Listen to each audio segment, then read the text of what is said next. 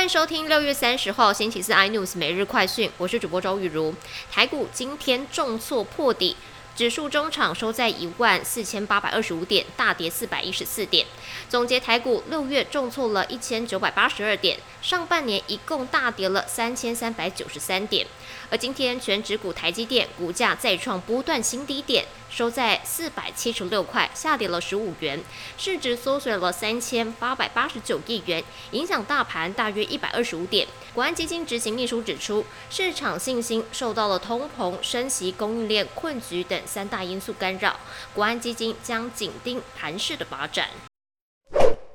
今年第三号台风芙蓉今天生成，预估将直扑广东一带。香港未来两三天恐怕有狂风骤雨以及雷暴。而明天七月一号是香港回归中国二十五周年的典礼，恐怕将在风雨中度过。而中国国家主席习近平预定下午会抵港，并在当天就会回到深圳，明天再到香港参加大会并发表讲话。而由于行程安排非常怪异，引发了外界多方的揣测。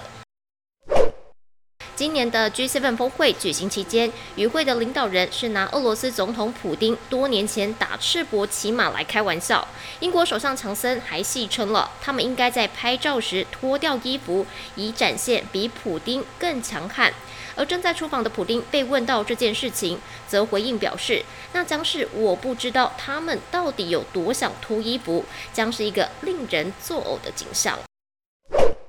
三星电子宣布，已经开始在位于南韩京畿道的华城厂量产三纳米的晶片，成为第一家导入三纳米 GAA 制程的公司，显示与台积电的竞争更加激烈。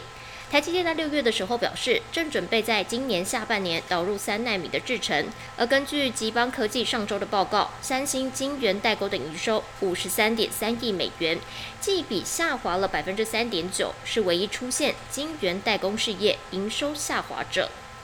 更多新闻内容，请锁定有线电视四十八八十八 MOD 五零四三立财经台 iNews，或上 YouTube 搜寻三立 iNews。感谢台湾最大 Parks 公司声浪技术支持。你也可以在 Google、Apple、Spotify、KKBox 收听最新的 iNews 每日快讯。